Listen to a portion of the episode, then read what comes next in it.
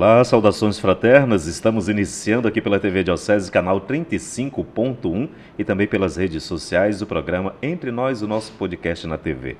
E esta semana a nossa convidada especial é a Natasha Maria Dantas Bessa.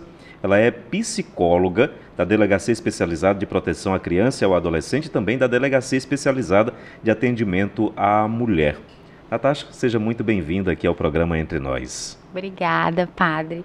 Eu quero começar agradecendo, né? Agradecendo pela oportunidade. É um prazer estar aqui, não só pela psicologia, não só pela oportunidade de falar dessa violência, né? Mas também por eu ser católica, é um prazer eu estar aqui. Então eu quero agradecer. Muito obrigada. Então, para começo de conversa, quem é Natasha? Vamos lá, Natasha, é... Natasha está se descobrindo, né? Eu, eu costumo dizer que eu sou uma antes e uma depois da delegacia, de trabalhar na delegacia.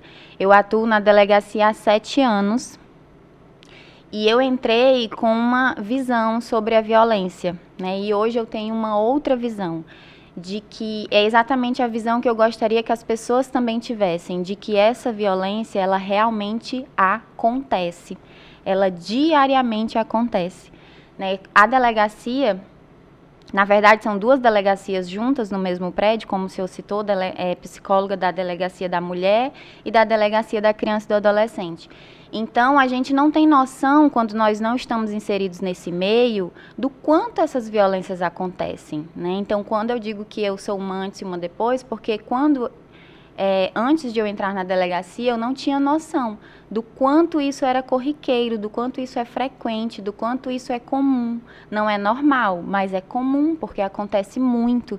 Né? Então, hoje eu tenho uma outra visão, é, não só de mim, mas da, da minha área de psicologia, é, da sociedade num geral, né, de quanto a gente é, percebe que as pessoas elas não estão conscientizadas do quão grave é essa violência, tanto a violência doméstica quanto tratando da, da DEPICA, da Delegacia da Criança e do Adolescente, também o abuso sexual, porque lá na DEAN eu atendo mulheres vítimas de violência doméstica, mas na DEPICA eu atendo crianças vítimas de abuso sexual.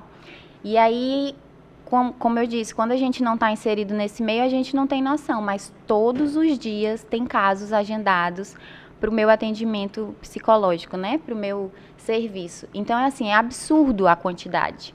E aí, falando um pouco mais de mim, sem dúvida, eu me tornei uma pessoa melhor, né? Quando a gente observa essas, essas peculiaridades da nossa cultura, da nossa sociedade, da, enfim, de nós todos irmãos, é, a gente percebe o quanto a gente tem que ainda caminhar, que a gente tem que melhorar, que a gente tem que evoluir. E sem dúvida isso serviu para mim como Natasha, né? De me observar, de ajudar o próximo, de tentar usar não só a minha profissão, mas a Natasha sem ser psicóloga, né?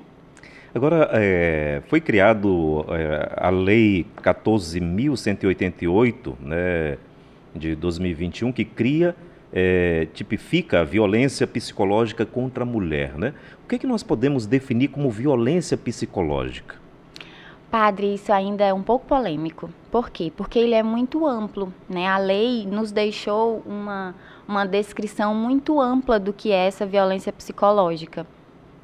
E aí, trazendo um pouquinho para a nossa realidade de políticas públicas, a gente não tem muitos, como é que eu posso dizer, é, capacitações, né, de a gente sentar e debater.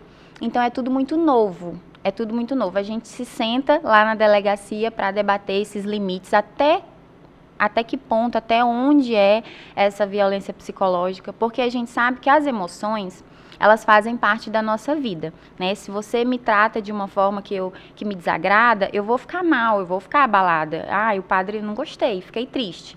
E aí aquilo, dependendo do meu entendimento do que o Senhor fez comigo, eu posso passar alguns dias mal, como eu posso já superar ali, dependendo da minha resiliência. Ou seja, isso é muito subjetivo. Ou seja, depende muito da pessoa também, né? Exato. né? Porque cada pessoa é um universo. Então você não sabe como é que a outra vai acolher a, a forma que você a tratou, né? Exatamente. Então, assim, é, os tipos, como a lei fala, é uma humilhação, uma chantagem, um constrangimento, é, uma perseguição, se você tem ali perseguido essa, essa mulher de fato que ela não queria, e aí você tem insultado, tem chantageado, tem humilhado de alguma forma. Então, assim, tem várias formas.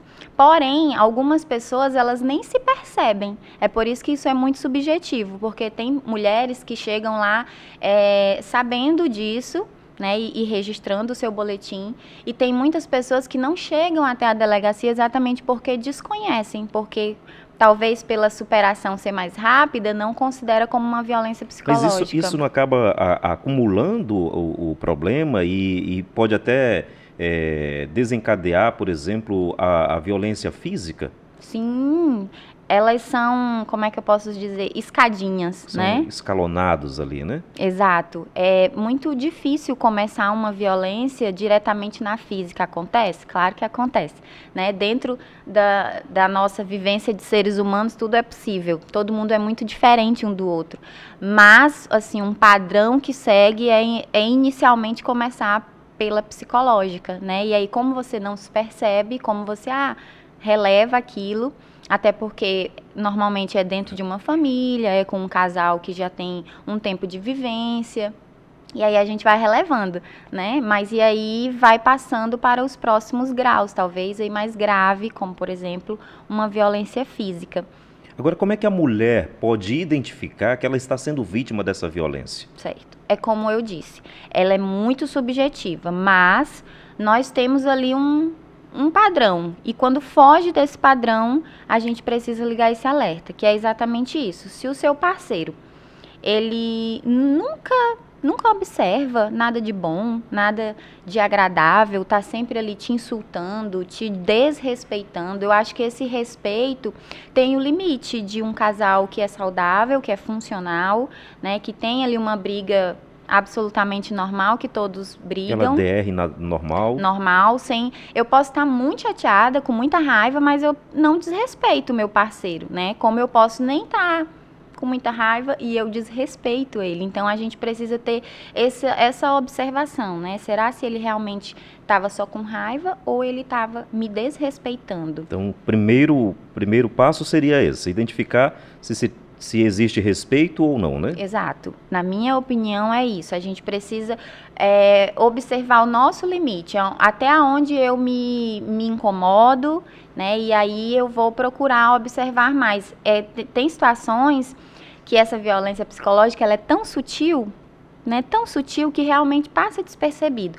Mas ao longo dos anos, a gente não tem como não perceber. Às vezes a vítima ela fica tão vulnerável que ela cai nesse ciclo da violência, né? A gente costuma dizer que a violência ela é cíclica, porque o abusador, ele faz com que você não perceba essa fase de tensão, de humilhação, de insulto, que ele não te trata bem, que ele não te elogia. Na verdade é um manipulador, Exato. né? Ele vai te manipulando para que você não perceba que você está sendo vítima de, de, de uma violência. Né? Exato, né? até porque quando a vítima cansa dessa fase de tensão, é, ele já vai passar para uma outra. Ele com certeza vai pedir desculpa, vai dizer que errou, porque ele realmente reconhece que ele errou, ele sabe que aquilo ali não é o, o normal, né? E aí ele reconhece, pede perdão. E aí essa vítima que gosta, que tem outros fatores que influenciam com que ela fique naquela relação, não só o amor, né? ela acaba ficando, então ela perdoa. E aí passa um tempo ali de lua de mel, né? Tudo certo, ela perdoou.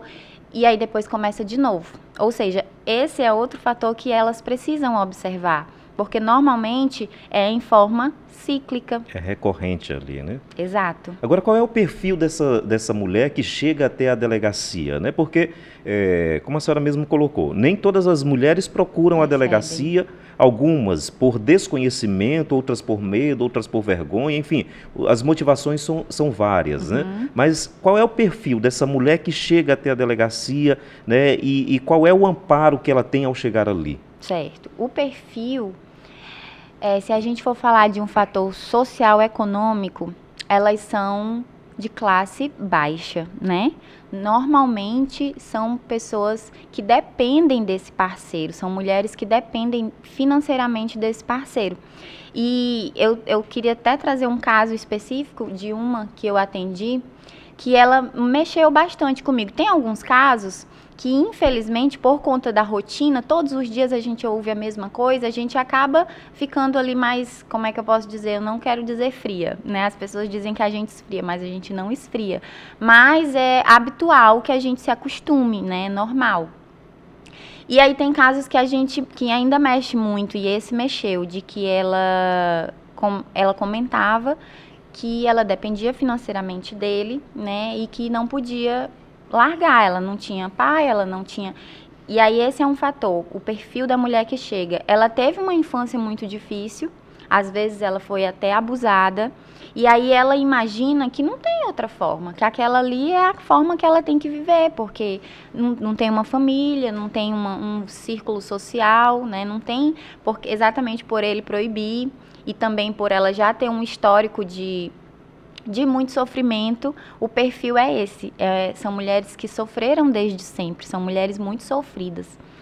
E aí elas acabam caindo na mão de um homem desse, né? Eu falo homem porque a maioria dos casos são homens, né? É claro que tem mulheres abusadoras e manipuladoras, mas tratando-se de DEAN, Delegacia da Mulher, a maioria dos autores são homens. E aí esse homem, ele manipula de uma forma com que ela não conseguia sair. E aí ela me dizia, às vezes ela me mandava mensagem até no meu celular particular, que isso foi assim inédito, né? Eu não dou o meu celular particular, mas ela mandava assim, ele me bateu de novo. E aí eu dizia para a delegada, delegada, mulher, o que, que nós vamos fazer? E mas ela não queria denunciar, ela não queria voltar na delegacia, ela ela tem esse esse poder de dizer que quer ou que não quer. E ela não queria. E a gente não tinha como obrigá-la, não foi um flagrante, né? Então nós não podíamos entrar na casa dela e simplesmente pegá-la. Ela não queria denunciar. E aí é muito complicado. A gente vê o perfil dessa mulher, de que veio com um histórico de família, que não tem um pai, que não tem uma mãe, que Ou seja, não tem na verdade, um responsável. Ela, ela não queria porque ela estava condicionada né, a uma Exatamente. situação. Exatamente.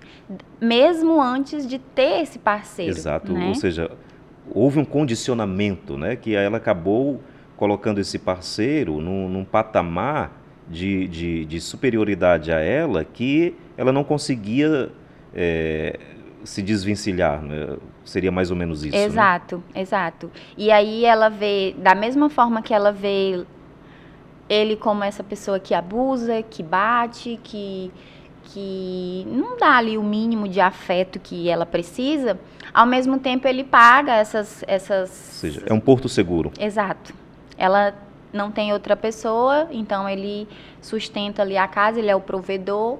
Então ela fica ali, será? Será se eu não tô? E aí ela acaba começando a se culpar, né? Será se eu não tô sendo exagerada demais? Será se eu não tô sendo Mas, exigente é, é demais? É, aí, aí não entraria uma outra questão, que seria a questão da, da, da autoestima da pessoa, né? Ou seja, ela se acha tão, tão é, me, menor, né? É, que a autoestima dela deve estar tá lá embaixo. E né? aí a gente já entra nas sequelas. Né? Porque essas são as consequências da violência psicológica. A mulher ela realmente fica abalada, né? É como se fosse ali uh, um cérebro que está automatizado, ele, como o senhor usou a palavra, condicionado a ter aquela situação. O mundo dela é aquilo ali. Ela nunca experimentou outras coisas. Ela nunca observou, ouviu alguém, né, alguma, por exemplo, a família, o pai, a mãe, se ela comentou que não tinha. Então, de onde iria vir esse socorro, né? Ela nunca teve isso, então como é que ela imagina que vai ter? Nós, nós conversávamos sobre a questão com a doutora Patrícia Rego também, né, a questão até cultural, né? Nós temos uma sociedade muito machista, né, uma sociedade patriarcal, né, em que a mulher ainda é vista como aquela que é, tem que ser submissa ao homem. Né? Então ela tem que se submeter ao homem porque ela deve ser a dona de casa, é, cuidar dos filhos, enfim, uhum. né? fazer o, o, o, serviço doméstico, enquanto que o homem deve ser o provedor, portanto, o esteio da casa, Sim. como se costuma dizer. Né?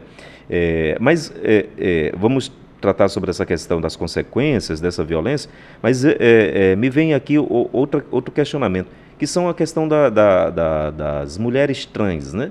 É, também elas sofrem essa, essa, esse tipo de violência ou, ou não? Sim, né? com certeza, com certeza. Está incluso né, na, na nossa lei, na Maria da Penha. Eu, particularmente, Natasha, nunca atendi nenhuma vítima trans. É, já atendi homo, né, que ela, ela era mulher com outra mulher, uma relação homoafetiva, e aí já atendi. Mas uma mulher trans eu nunca atendi. Que também sofre essa... Sim, infelizmente nós temos violências em todas as relações, seja hétero, seja homo. Infelizmente ela, ela aparece em bem menos quantidade, né, mas aparece. Já atendi, não atendi trans ainda na delegacia, e como eu disse, estou há sete anos lá, né, a gente sabe que o MP, ele atende bastante esses casos, né, a, a doutora Patrícia Rego, mas eu particularmente não atendi ainda. Certo. E, e, e a questão, por exemplo, de, desse acolhimento a essa mulher que chega, né? É, primeiramente, como, como que se dá esse acolhimento? Ela é, ela chega para fazer a denúncia, ela é acolhida primeiramente é, pela pela psicóloga ou, ou, já vai ser atendida por ou, alguma outra pessoa? Como é que se dá esse, esse atendimento na delegacia? Certo. Lá na delegacia, a gente tenta fazer tudo do melhor para realmente acolher. A gente sabe a dificuldade que essa vítima encontra até chegar à decisão de ir a uma delegacia. Né? As pessoas elas têm assim muita dificuldade de aceitar, até mesmo quando elas já estão lá na delegacia, de aceitar que estão ali, Tipo assim, elas, comentam, elas sempre comentam: ah, eu nunca estive aqui numa delegacia, é muito difícil para mim. Isso é uma frase bem, assim, bem frequente que eu escuto de que é muito difícil para mim estar tá aqui na delegacia. Então a gente precisa realmente acolher, não só eu como psicóloga, mas toda a nossa equipe tem essa noção, né? Tem essa essa sensibilidade de entender que realmente é muito complicado não é só você, mas é a sua família, né, o seu trabalho. Às vezes esse homem expõe essa vítima no trabalho, enfim. Mas então, lá na delegacia, ela vai primeiro registrar esse boletim de ocorrência, ela vai ser ouvida por uma escrivã, que a gente chama lá as medidas protetivas, né? Que ela vai ter aí essa, esse acesso a essas medidas para afastamento do suposto autor, do abusador, e aí, nesse momento que ela está sendo ouvida pela inscrivã, porque no, no boletim de ocorrência, quando ela está registrando, para ela não se expor, para ela não ser revitimizada, ela fala de forma muito sucinta, né? Vamos supor aqui um caso. É, eu fui é, ameaçada pelo meu ex-companheiro. Fim. Ela vai dizer isso apenas para que esse. Sem entrar em detalhes. Para que esse policial registre o BO, né? De ameaça. E aí ela vai para essa sala privativa com essa escrivã, que normalmente é uma mulher, inclusive a lei defende isso, que seja uma mulher para atender uma outra mulher, né? É claro que nós temos homens maravilhosos e sensíveis que nos entendem, mas nada como uma mulher para entender Sim. outra mulher, né? E aí, nesse momento dessa sala privativa, que ela é ouvida por uma escrivã, realizando essas medidas protetivas, vai ser agendado o meu atendimento. E aí, é, na verdade, é facultado a ela, né? Se ela deseja ter um atendimento psicológico ou não. E aí, sendo que ela deseja e que ela de fato demonstra que ela precisa desse atendimento psicológico, é agendado comigo. E aí, quando ela vem comigo, eu explico que eu escuto tudo e eu explico que, infelizmente, eu não faço acompanhamento na delegacia. Por quê? É, a demanda é muito grande. Padre, a demanda é muito grande. Como eu disse, todos os dias tem registro de boletim de ocorrência, tanto da violência doméstica quanto violência de crianças e adolescentes. Então essa demanda é tão grande que o serviço, é, o serviço técnico, que sou eu psicóloga e assistente social, elas se limitam apenas a fazer o, os atendimentos técnicos e não acompanhamento. A gente, para acompanhar, quando a gente percebe essa necessidade dessa vítima, a gente encaminha para a rede, a gente dispara para CREAS, CRAS, Casa Rosa Mulher, né? A Casa Rosa Mulher é o nosso centro de referência de mulheres vítimas de violência. E lá tem uma equipe técnica também com psicólogo, com assistente social, com equipe jurídica. E aí elas vão acompanhar. Então lá na delegacia esse atendimento é um acolhimento de fato, mas não mas a gente não acompanha. Então esse atendimento normalmente é para constar o meu laudo, o meu relatório dentro do inquérito policial, para dizer exatamente isso que a gente está dizendo aqui, as sequelas que essa mulher teve, as consequências, o porquê, o histórico dela, né, que normalmente não é não é o, o, o ponto principal quando a escrivã faz a declaração, não é o ponto principal saber toda a vida dessa vítima. Mas para nós psicólogos é. Para eu entender o hoje, eu preciso saber um pouquinho do ontem, né? O que, que você fez ontem para estar tá, tá aqui hoje? Isso, isso diz muito sobre a gente, o que a gente viveu, as nossas experiências. Então eu preciso ouvir tudo isso, elaboro um relatório, produzo isso e entrego no para a delegada para constar no inquérito policial. E aí essa vítima vai para, se ela caso queira, vai para a Casa Rosa Mulher. E na Casa Rosa Mulher ela é acompanhada. E aí já não tem mais nada a ver com a situação criminal, né? Com, a, com o caso da delegacia, com o inquérito policial. Não, ela vai ser ali um momento de apoio mesmo, de ajuda, de superação sobre a situação. Estamos conversando com a Natasha Maria Dantas Bessa, ela que é psicóloga. Né? O programa Entre Nós vai para um breve intervalo comercial. Já já estamos de volta. Fique aí.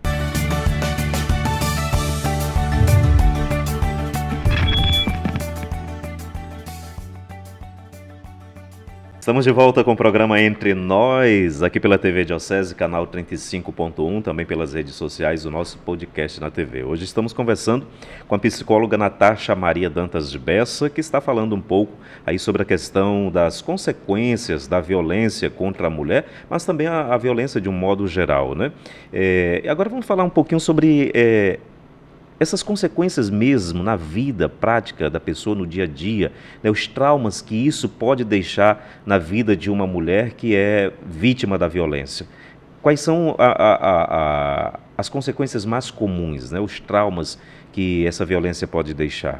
Certo. Essas consequências elas podem ser físicas, né, uma lesão, ali um machucado, uma cicatriz, até mesmo ter que amputar algum membro, né, dependendo da gravidade dessa violência física, pode acontecer várias sequelas físicas, né? A gente vê casos de cortes, de cicatrizes, é, de que teve que passar por algum processo cirúrgico, enfim.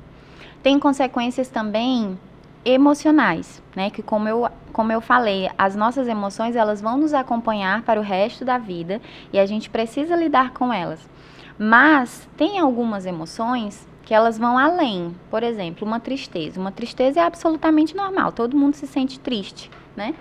Mas essa tristeza ela vem tão elevada que aí ela vai me gerar um transtorno. E aí ela pode ter uma depressão, são os transtornos, são as, as consequências emocionais, né? É um transtorno de ansiedade, é um transtorno de depressão. Até uma síndrome do pânico? Exatamente, pode? um transtorno de estresse pós-traumático, que essa vítima ela pode estar tá lembrando daquilo a todo momento, ela não consegue dormir direito, ela fica né, ansiosa, nervosa, ela tem lapsos por exemplo, aqui nós estamos conversando sobre outro assunto e aí ela está aqui é, relembrando. Inclusive, ela pode estar ouvindo essa entrevista, essa nossa conversa e está ali sofrendo, lembrando desses, dessas situações. Infelizmente, isso vai gerar uma lembrança traumática dela, nela, né?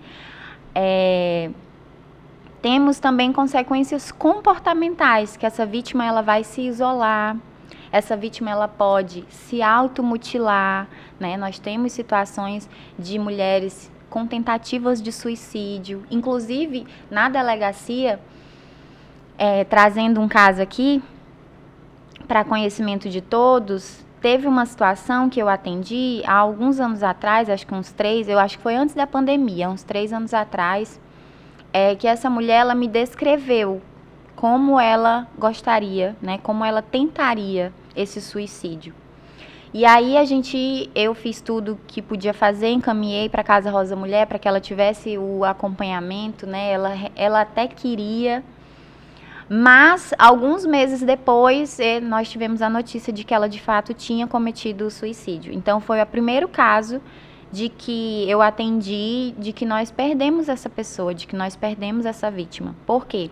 Ela já tinha separado desse agressor né? Mas as sequelas ficaram. Ela tinha medo de se relacionar com outras pessoas, ela acabou adquirindo essa depressão, esse transtorno de ansiedade. E aí tem casos, padre, tão graves de depressão, de uma depressão grave, que essa vítima ela não quer tomar banho, ela não quer se alimentar, ela não quer sair do quarto, né? Ela realmente é, tem ali um, um, uma perda significativa das áreas da vida dela. Ela não quer mais trabalhar. E às vezes a, a, acontece da mulher também se sentir culpada por conta disso. Exatamente. E isso é, é uma consequência emocional. Né? A culpa ela é uma emoção nossa também que nós temos, mas ela se sente culpada por aquilo não ter dado certo. Até, seja, até pela ela, própria. Ela não se vê como vítima, ela acaba se vendo como a culpada Exato, da situação. Pela manipulação desse autor, né? Porque ele vai jogar a culpa para ela, com certeza. É muito mais fácil jogar a culpa para ela, né? E como nós somos seres imperfeitos, é claro que em algum momento da relação essa vítima deve ter errado, alguma coisa que ela pode ter falado. Enfim, ela também não é perfeita, né? E aí ela pode se apegar a isso, a esse pequeno erro que comparado ao do, ao do abusador, claro, deve ser mínimo, mas como ela gostaria de estar naquele relacionamento, não daquela forma, mas que esse relacionamento que ela idealizou, que era bom, que, que essa pessoa era respeitadora, e por não ter acontecido isso, por ele dizer assim, mas foi você que fez com que eu te batesse, porque você que gritou. Você que procurou. Você que procurou, porque não mandei você olhar no meu celular, então você apanhou por causa disso. E aí ela pode se sentir culpada por isso. Meu Deus, mas se eu não tivesse mexido no celular dele, se eu tivesse, se eu não tivesse gritado, meu Deus, por que eu gritei. Ou seja, a violência foi por merecer. Exato, exatamente. Então ela acaba acreditando nisso. Agora, um, um outro problema que também é, não podemos deixar de abordar, né? É, uma vez que a senhora também trabalha na Delegacia Especializada de Proteção à Criança e ao Adolescente, que é também a violência contra as crianças. Exato. Né? Uhum. É, e, e, e, e você me falava, inclusive, da violência sexual, que é muito comum né, mais comum do que a gente possa imaginar e que estão acontecendo aí todos os dias, né, dentro dos lares e em várias, vários ambientes né, inimagináveis, né?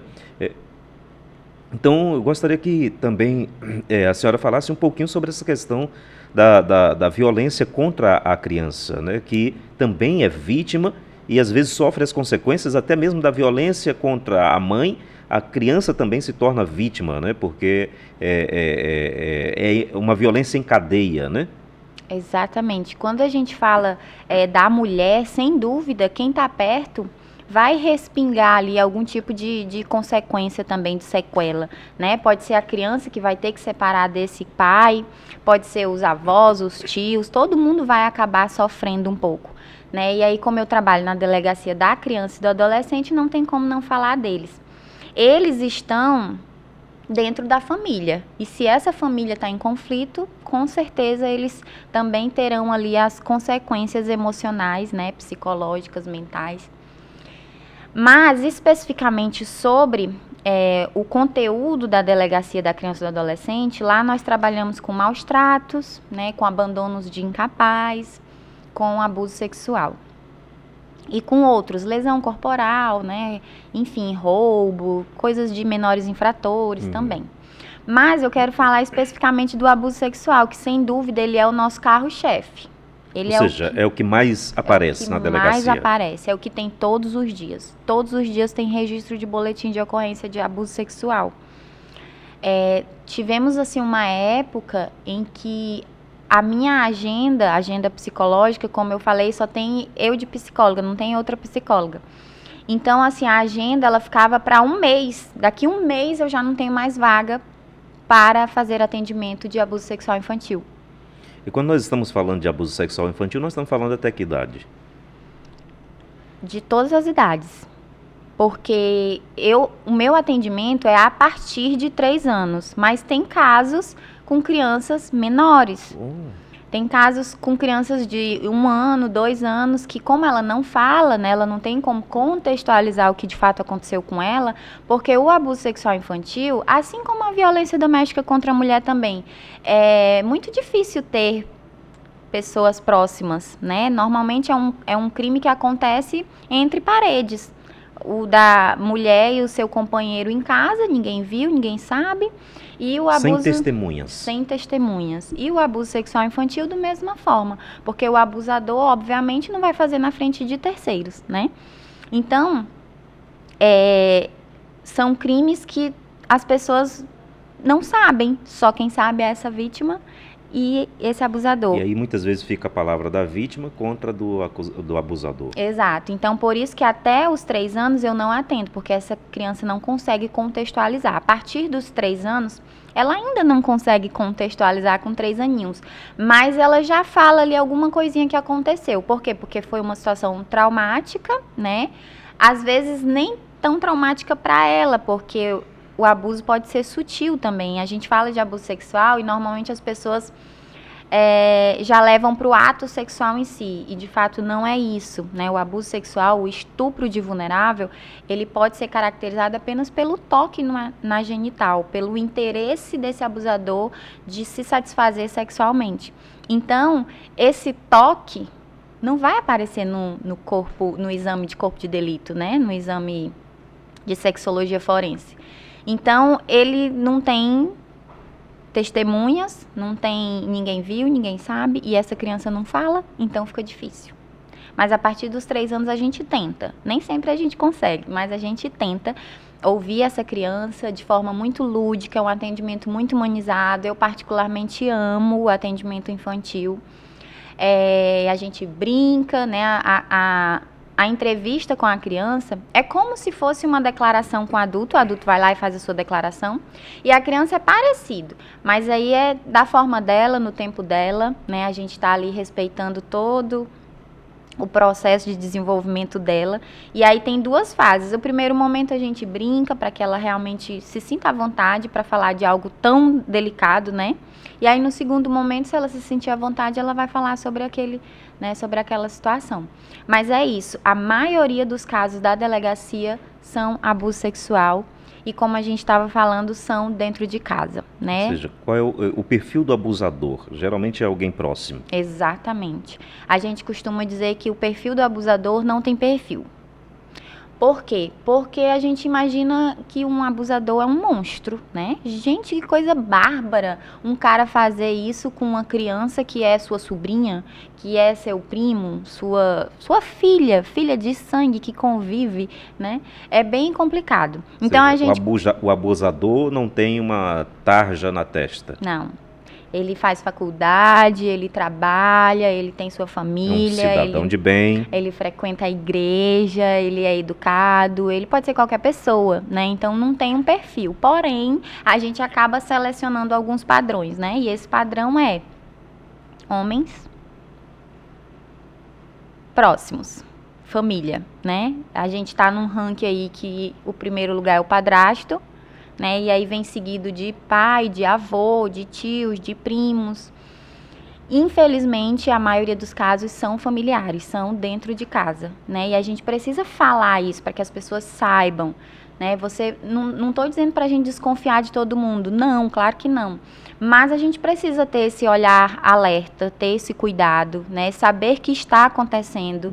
Perceber alguma coisa estranha. Né? Exato. Né? Não no comportamento do abusador do adulto, do homem, mas da, da, criança. da criança. A criança vítima, né? pode né? deixar alguns sinais. Tem casos, claro, tratando-se de ser humano, já disse aqui, a gente tem assim uma infinidade de comportamentos. Tem crianças que não vão demonstrar nenhum comportamento diferente, porque esse abuso ele foi tão sutil que ela nem percebeu que era um abuso. Ele brincou, ele deu um bombom, ele comprou um presente.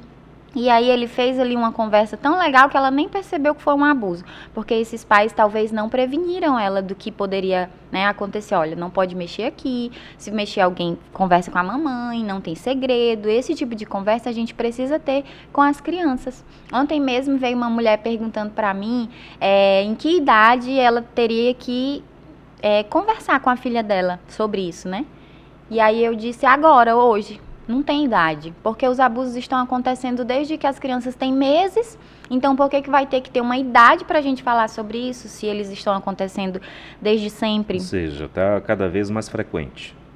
Então, a partir do momento que a sua criança tem a, confiança em você, que você consegue incluir ali alguns assuntos, claro, dentro do, do limite do desenvolvimento dela, inclua esses assuntos. Fale sobre isso com ela. E quais, e quais as consequências é, para essa criança, por exemplo, que já tem mais ou menos uma noção de que ela está sendo vítima, de que ela está sendo abusada? É, quais as consequências que isso pode deixar para essa criança é, para a vida toda? Né? Que ela vai carregar essa marca, é, é, é, essa sequela com ela para o resto da vida. Quais uhum. são, que consequências isso pode trazer? Padre, as consequências, elas são parecidas com a violência contra doméstica a contra a mulher. Por quê? Porque é uma violência, né? Então essas violências, elas acabam gerando coisas parecidas como por exemplo, transtornos de ansiedade, transtornos de depressão, né? Essa criança ela pode ter ali, como o senhor já disse, autoestima baixa, e isso vai fazer com que ela se desconcentre na escola, ela tenha um baixo rendimento na escola, e aí se ela não se desenvolveu bem na escola, ela achava que a culpa era dela, que ela que não conseguia, e ela pode não fazer uma faculdade, ela pode inclusive se incluir em relacionamentos que tenham sempre violência e que ela acha aquilo absolutamente normal, porque ela nunca teve um relacionamento saudável desde a infância. Ou seja, né? é, é, vai buscar sempre relacionamentos abusivos. Não é uma regra, mas é um fato de que acontece, que tem situações, inclusive lá na delegacia a gente atende mulheres na DEAN, hoje adultas, que sofreram isso e que vêm comentando sobre os, os relacionamentos serem sempre assim, que segue um padrão, né? Então acontece, as consequências são essas. Essa criança ela vai se se isolar, essa criança ela pode se automutilar, essa criança pode falar em suicídio e ela pode virar um adolescente ali bem rebelde, vamos dizer assim, né? E a gente, às vezes, quem está próximo dela não entende o porquê. Por que, que esse menino é assim? E aí não sabe o, o que está atrás disso, né? De que ele vivenciou isso e aí ele não confia em si mesmo, ele não acredita em si mesmo, ele não tem coragem, vontade de seguir em frente porque já aconteceu aquilo lá e ele vai guardando e vai virando, sabe, um aglomerado de consequências dentro dele interiormente, porque ele não fala, né? É tão difícil falar sobre isso, é, um, é algo muito muito íntimo, né? Falar de um abuso sexual. Tem vergonha, às vezes, de expor Exatamente. a situação, né? Sim. É, porque, como eu disse, às vezes ela não se vê como vítima, né? Às vezes ela se vê também como culpada. Exatamente. Né? A própria criança a né, própria pode se criança. sentir culpada por conta disso, né? Sim. Ou seja, ela começa a imaginar o que que é, eu fiz, então eu devo ter feito alguma coisa para poder ter chegado a essa situação, né? Sim, com E aí certeza. ela vai buscando respostas para isso, mas vai buscando de forma equivocada, né? Porque ela vai se colocando no lugar do, do, do algoz e não no lugar da vítima, né?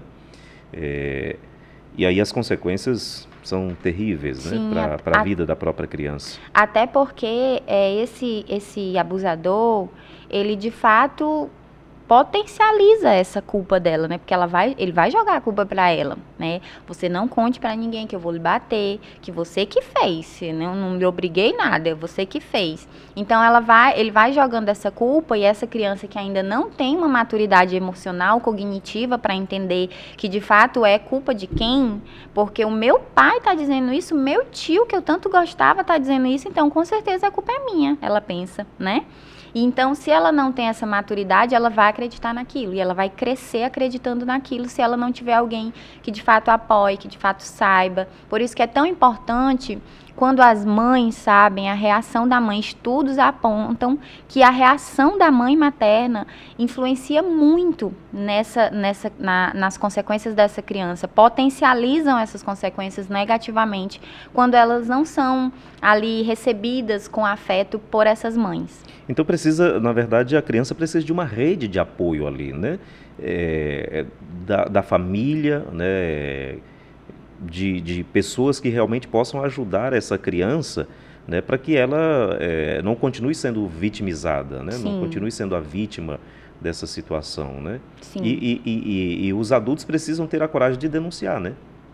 que é outra questão. Então, às vezes, é, a, a, a, a mãe né, que acaba é, de alguma forma sendo vítima também, né, o, envolve o pai, o padrasto, enfim, uma pessoa próxima ali, mas às vezes tem, tem esse vínculo que até torna aquela família dependente daquela pessoa. Exatamente, né? o que também é, acontece. E aí é, a pessoa às vezes tem medo de denunciar, tem medo de, de procurar uma delegacia, né? Pelos mesmos é, fatores pelos, da violência contra a mulher, porque ele é o provedor. Ou seja, as duas coisas estão muito intimamente muito ligadas. ligadas. Né? E tem casos de que esse homem, ele agride tanto a mulher quanto ele abusa a criança.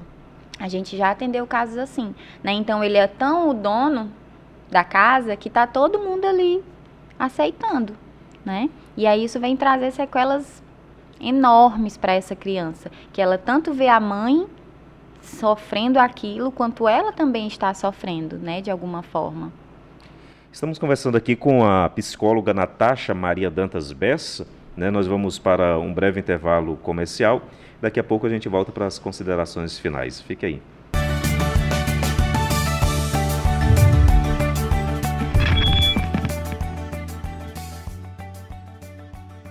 Estamos de volta com o último bloco aqui do programa Entre Nós, pela TV Diocese, canal 35.1, também pelas redes sociais, o nosso podcast na TV. Hoje, conversando com a psicóloga Natasha Maria Dantas Bessa. Natasha, muito obrigado pela sua presença aqui conosco né, no programa Entre Nós e já fica o convite para que você possa voltar é, outras vezes para a gente continuar abordando essa temática né, muito importante e necessária que a gente possa tratar sobre esses assuntos que é a violência contra a mulher, mas também a violência contra a criança. Então, muito obrigado e fica aqui é, o microfone para que você possa reforçar né, a necessidade aí da, de denunciar, enfim, fique à vontade. Eu quero agradecer, quero agradecer a oportunidade de estar aqui. É uma alegria, um prazer estar aqui com o senhor falando de um tema tão importante, tão necessário, né, que a gente precisa de fato conscientizar as pessoas, conscientizar a nossa sociedade, não só os abusadores para que eles não abusem, mas também as vítimas para que eles que elas quebrem esse ciclo, né, denunciando. Porque quando a gente denuncia, é, a gente não está só, como é que eu posso dizer, é, protegendo a vítima, mas a gente está rompendo o um crime, ciclo o ciclo de que esse abusador vá fazer com uma outra vítima, né? Principalmente tratando-se de criança e adolescente. Né? Às vezes a gente tem uma falsa ideia de que ah, ele só pegou, mas na verdade esse só pegou, ele é considerado um crime, ele é considerado crime de estupro de vulnerável. Então a gente precisa se conscientizar disso, de que se você se sentiu abusada, você precisa denunciar para que essa pessoa não continue fazendo com outras vítimas, porque é isso que acontece na delegacia. Né? Esse, essa mãe, ela não registra e aí tira essa, essa criança ali do círculo, então realmente com ela não acontece mais, tudo certo. Mas esse abusador não aconteceu nada com ele, ele não foi denunciado, então ele viu que ele pode continuar fazendo e ele vai continuar fazendo com outras vítimas. A gente tem casos de abusadores, um abusador e várias vítimas. Então a importância da denúncia para quebrar esse ciclo, não só da violência contra a mulher, como também contra a criança e o adolescente. E tem algum telefone de contato? Temos os gerais, né? A gente sabe que a melhor opção é, sem dúvida, ir à delegacia, qualquer delegacia próxima é, da sua casa, eles vão te encaminhar para a delegacia da criança e do adolescente e a delegacia da mulher. Hoje nós estamos na Epaminonda Jacome, a gente mudou porque o prédio está sendo reformado, antes nós éramos um segundo distrito. E aí agora nós estamos ali pertinho do centro, né? Na, acho que ali é Cadeia Velha, Habitasa. E o número é, se você não tem essa coragem, essa vontade, né, essa facilidade de ir à delegacia, que você denuncie ligando, né? Você pode ligar no 180, que é da violência contra a mulher, e você pode ligar no Disque 100, que são denúncias anônimas sobre as crianças, né? Crianças e adolescentes, abuso sexual infantil. Você tem esses dois números para ligar. E é importante a gente falar do Disque 100 por, por ser anônimo, já que você talvez tenha medo de alguma coisa, mas se você sabe de algum caso de abuso sexual e não queira ir denunciar para não se expor, que faça a ligação no Disque 100. Então, conversamos com a psicóloga Natasha Maria Dantas Bessa. O programa Entre Nós tem uma produção de Edinho Maciel e Tiago Fusari, operação de imagens Alexandre Araújo, imagens de Bruno Douglas, direção geral de Thaleson Gomes, apoio cultural Água Mineral Ribeirágua. Na próxima semana a gente volta com mais um podcast na TV, aqui o programa Entre Nós. Um grande abraço e até lá.